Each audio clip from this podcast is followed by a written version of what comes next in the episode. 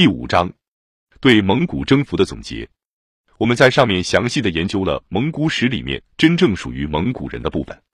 这一种研究对于世界史来说，要当做一个典型例子来了解在亚洲的各个大规模的侵入才有意义。因此，我们现在要试行从全部事实中探究出某些结论，同时也要说到在此以前的各种侵入。因为成吉思汗一系人的侵入，有如我们所看到的，不过是从前的各侵入的最后一幕。第一节，侵入的定向。首先涌现在眼帘的是侵入的定向。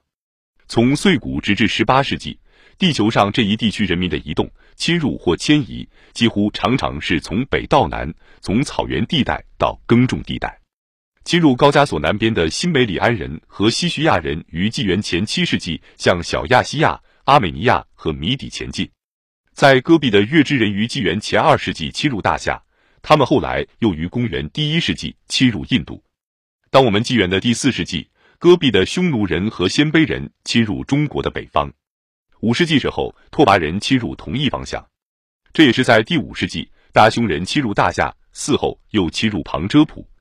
也在五世纪时候，还有阿提拉的匈人侵入巴尔干、高卢和意大利。六世纪时候，历史上的突厥人就是中国对音称为 T O U K U 的，从蒙古里亚下区建立西突厥斯坦。在七世纪时候，他们并且不断侵袭中国的河套。十世纪时候，蒙古中的契丹人具有北京。十世纪之末，加瑟尼突厥人占领东伊兰；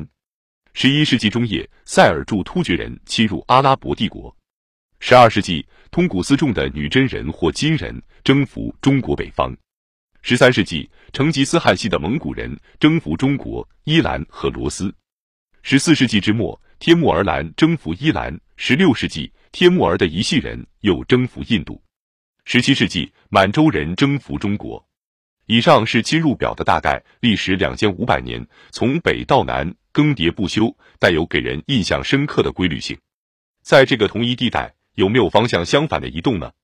至少有一些在应城或防御出兵的形势下的仕途，例如大流士的出兵至于欧洲的西徐亚，中国的迭次出兵至于蒙古里亚，特别是公元前二世纪之末汉武帝的出兵。公元七世纪之初，唐太宗的出兵；十五世纪初期，明永乐的出兵；最后，十七世纪末和十八世纪时候，满洲人皇帝康熙和乾隆的出兵。在西方，情形与之相同。我们可以举阿拔斯王朝在八世纪向河中的应城性举兵，萨曼王朝在十世纪向楚河和伊犁的出兵，帖木儿兰在十四世纪时候向蒙古斯坦的出兵，十七世纪和十八世纪时候。阿拔斯沙和纳迪尔沙的进攻乌兹别克，然而所有这些从南到北的出兵都具有十分鲜明的防御性质。这是一些对策，有类于罗马人的出兵，先至山内高卢，继至山外高卢。这里的规律侵入是长驱直入的。然而，我们如果移转目光至于地中海以南的地带，所看到的是相反的表演。在这些地方，一切侵入系从旱制的干燥草原开始。尤为常见的是从阿拉伯西部或摩洛哥南部出发而上升至于北方，例如阿莫里特人和阿拉米人侵入叙利亚和巴比伦，那巴泰人的渗入，加瑟尼王朝后来的侵入希腊化和罗马化的叙利亚，拉克米特人的侵入萨珊王朝的加勒底，类似情况还有伊斯兰教的阿拉伯人侵入叙利亚和美索不达米亚，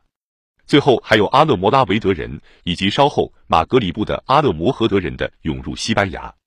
由此可见，仅仅就西亚东欧而言，这里已涉及许多不同民族。在北方草原地带，西徐亚人和匈人有哪些不同地方呢？关于西徐亚人，克里米亚的希腊古瓶曾提供我们以精细的人种学的参考材料。从罗马时代的绘图，我们可以看见我们的高卢、日耳曼和达基亚祖先的形象，他们完全是北方的雄伟战士。相反的，中国编年史家和艺术家们遗留下来的匈奴形象，都接近于若南德所描绘的阿低的形象，即所谓典型的匈人。此外，语言学家们一致以为匈奴人是属于阿尔泰系，他们的方言或属于原始蒙古的类型，或者更可能是属于原始突厥的类型。而专用名称的研究，使我们知道西徐亚人所说的是一种伊兰方言。然而，我们可以将希罗多德所说的和中国史家们所说的相比较。前者告诉我们西徐亚人的生活形态，后者说到匈人所过的生活几乎与之完全一样。这些猎取人头的人携带着他们的车辆和可以拆卸的帐幕，流浪在他们畜群的后面，以瘦肉和乳料为生。当人们攻击他们时候就逃走，不提防他们的时候就来攻击。固然在种族上有所不同，他们都是属于同一的文化阶段及畜牧的阶段。阿拉伯人这些从南方来的侵入者也是属于畜牧的阶段。这是人类地理学的具体事实，制约着亚洲的一切侵入的历史。在草原地区的畜牧生涯需要时常洗衣，因此将人们固定在放牧状态之中，这是极为低级的文化阶段。然而，就是很有潜在力的民族，我此刻想到成吉思汗和忽必烈一类人，也不免如此。